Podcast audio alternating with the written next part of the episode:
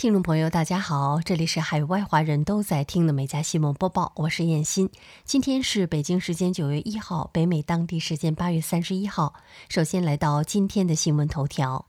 ：CDC 发布新政策，从十月一号起，申请美国绿卡必须提交疫苗接种证明。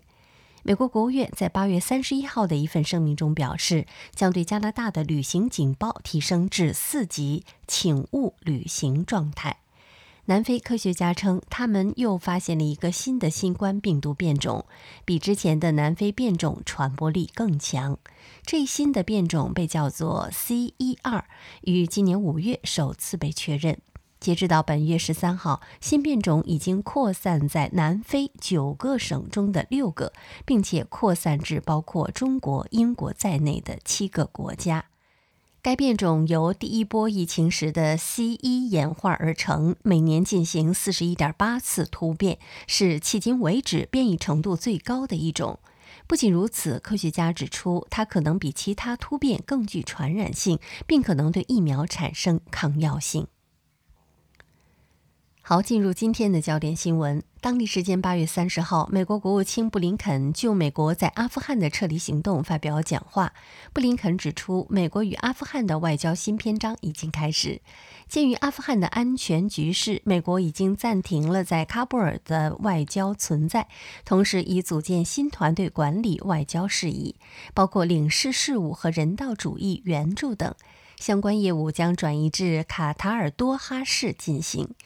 布林肯指出，撤离行动以来，已经有超过十二万三千人被安全撤离阿富汗，其中包括约六千名的美国公民。目前仍有约一百到二百名美国公民滞留在阿富汗。国务院正在确认具体人数，并承诺将根据个人意愿帮助其撤离。与此同时，美国及盟国正在就重新开放喀布尔机场进行讨论。据报道，当地时间八月三十号，由于山火来袭，美国加利福尼亚州南塔霍湖市的所有居民被命令撤离。执法人员挨家挨户敲门检查，确保所有人都离开。据报道，这一命令是在卡尔多大火逼近的时候发出的。该山火目前已烧毁超过六百座建筑物，过火面积近四百四十六平方公里。报道称，截止到三十号下午，卡尔多山火仅有百分之十四被控制。现场视频显示，大火一度形成龙卷风肆虐山野，天空被烧红。南塔霍湖此前是夏季热门旅游胜地。美联社称，该地拥有二点二万人口。如今，所有人被命令撤离，满载装备的车辆陷入交通堵塞。据报道，飓风艾达登陆美国东海岸，在路易斯安那州一家医院的屋顶瞬间被掀翻，变成碎片散落一地。据美国国家气象局数据显示，飓风艾达风速高达每小时二百四十公里。目前，艾达已由四级飓风转为三级飓风，风速降至到每小时一百九十三公里，并继续向新奥尔良市西部移动。艾达目前已经导致一人死亡，有一名六十岁男子不幸在家中被风吹倒的大树砸死。据估计，至少有二百人因为堤坝垮塌被困在了该州东南部地区。报道称，由于灾难性的传输破坏，新奥尔良全城断电。目前，该市唯一的电力供应来自发电机。不少美国民众担心卡特里娜噩梦可能重现。据报道，目前冰岛已有百分之八十六的员工每周工作三十五小时，如今正在酝酿迈向下一步，每周工作三十二小时，即每周四天工作制。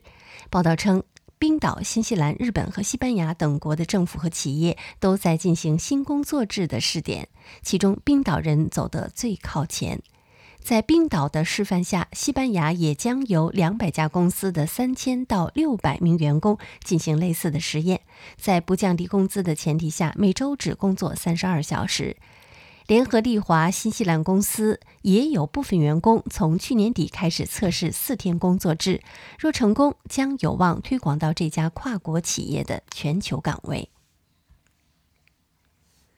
据报道，美国联邦调查局三十号称，二零二零年美国仇恨犯罪数量上升至十多年来最高水平。这项数据来自美国全国一点五万个执法机构。FBI 称，二零二零年美国发生七千七百五十九起仇恨犯罪，比二零一九年增加了百分之六。同时，该数据也是二零零八年以来的最高值。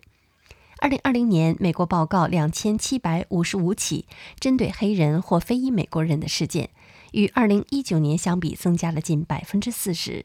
针对亚裔的犯罪数量则为二百七十四起，与二零一九年相比增加百分之七十。美媒称，针对亚裔的仇恨犯罪经常被低估，在大流行期间，亚裔成为被攻击的目标。网络的舆论及相关的政治言论使这类群体被污名化。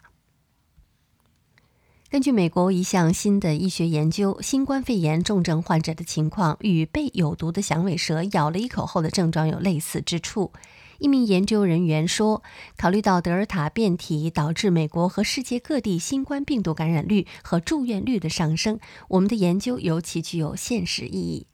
根据发表在《临床研究杂志》上的分析，包括长岛石溪大学在内的研究人员已经在新冠病毒中发现了一种酶，这种酶会对人体产生破坏，其机理就像响尾蛇毒液中的神经毒素一样。纽约州立大学学院、亚利桑那大学和维克森林大学的科学家表示，这种酶会导致严重的炎症。针对这种酶的进一步研究，可以更好地治疗新冠患者，并拯救他们的生命。最近，美国娱乐圈最大的事件，莫过于对著名歌手罗伯特·凯利的审判终于开始了。目前，纽约联邦法院对他的审理已进行九天。他被指在过去的二十年间，不断通过经纪团队捕猎粉丝和有音乐梦想的未成年女孩和男孩，并以提供工作机会为由，在他的豪宅对他们进行强奸、虐待及勒索。随着案件的审理，凯利作恶的细节也逐渐浮出水面。据报道，在芝加哥城外大约二十五英里的奥林匹亚菲尔兹村，坐落着凯利曾经居住和工作过的豪宅。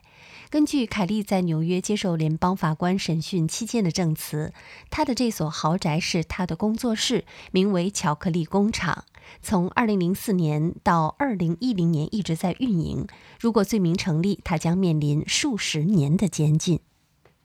教育部民权办公室周一宣布，对爱荷华州、俄克拉荷马州、南卡罗来纳州、田纳西州和犹他州所颁布的学校室内口罩禁令展开调查，以确定这些禁令是否对残疾学生或患有基础疾病的学生存在歧视。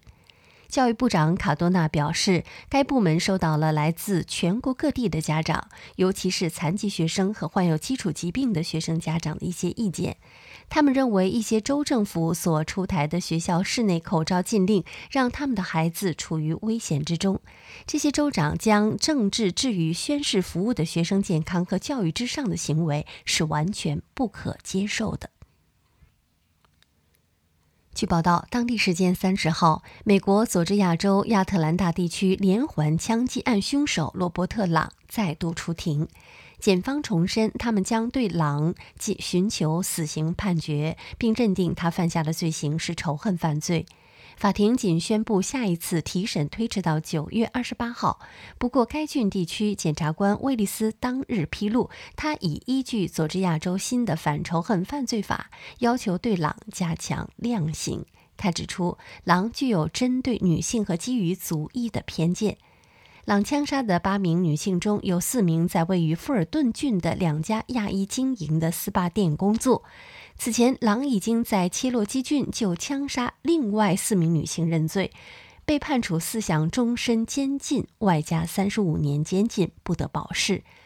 当时，该郡地检称未能证明朗的犯罪中存在足一动机。因不堪忍受口香糖垃圾对城市街道造成的严重污染，英国政府近期要求大型口香糖食品生产商成立口香糖工作组，并缴纳巨额口香糖清理费。目前，仅英格兰地区被口香糖污染的街道就高达百分之八十七。人们出门逛街经常会踩一脚的粘稠之物，而清理这种特殊的垃圾每年要额外耗费数百万英镑。今年三月起，该国政府不断向食品企业施压，并计划向该类企业征收一亿英镑的清理费。经磋商，政府部门号令该国三大食品巨头马氏食品、葛兰素史克以及布凡蒂范梅勒成立口香糖工作组，并在未来五年内向政府共同缴纳一千万英镑的清理费。据报道，近日在美国佛罗里达州奥兰多附近的高速公路上，一辆特斯拉汽车在自动驾驶模式下撞上了一辆警车。事发当时，这名警察在路上启动了他巡逻车的应急灯，以帮助一辆抛锚的车辆。不久前，在一项联邦调查期间中，特斯拉首席执行官埃隆·马斯克承认，特斯拉汽车试验性的自动驾驶系统存在问题。自2018年以来，已经发生过类似事故共十一起。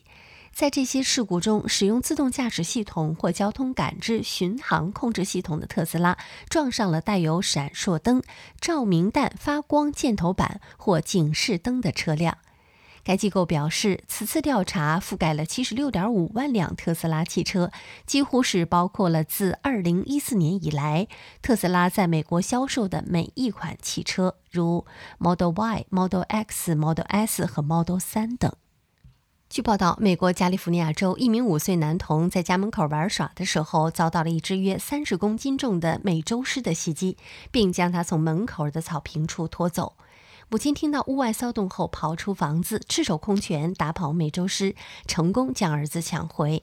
男童随后被紧急送医，头部和上半身严重受伤，但情况稳定，正在接受治疗。当局派专员前往事发现场，通过 DNA 检测确认袭击男孩的美洲狮，将其当场击毙。据报道，美国著名演员《飞屋环游记》老爷爷配音演员爱德华·阿斯纳去世，享年九十一岁。其代表作有《卢格兰特》《玛丽·泰勒·摩尔秀》等。他曾担任美国影视演员工会前主席，凭借《卢格兰特》一角拿下了五座艾美奖，一共拿下了七座艾美奖。二零零九年，阿斯纳对《飞屋环游记》主角卡尔出色的配音，让他深受行业内外的好评。而当年八十岁的爱德华·阿斯纳虽然早已退出演艺界，但还是获邀为《飞屋环游记》里的老爷爷卡尔配音。这个固执、可爱而且对爱情专一的老人，征服了全世界影迷的心。近日，住在美国康涅狄格州布里斯托布里斯托尔的一位住户发现了一头黑熊顺走了自家门口的快递。住户称那是他在亚马逊购买的带有香味的厕纸。随后，他在一位邻居的院子里发现了被熊叼走的卫生纸。他说：“或许他只是想要自己的牙带点薰衣草味儿。”视频中这个厕纸大刀大摇大摆的样子，实在让人忍俊不禁。据报道，近日英国一名二十岁女子搬入新家后，被隔壁二十一岁男邻居吸引。他丢出有“跟我结婚吧”字样的纸飞机，还在窗户上贴出了社交账号，吸引其注意。三天后，男邻居主动加好友回应，两人经过两个多月聊天后成功约会，目前已经交往两个半月。女子表示，希望自己的恋爱故事能够鼓励其他女性在现实生活中大胆追爱。好，以上就是今天美家新闻播报的全部内容，感谢您的收听，我们明天再会。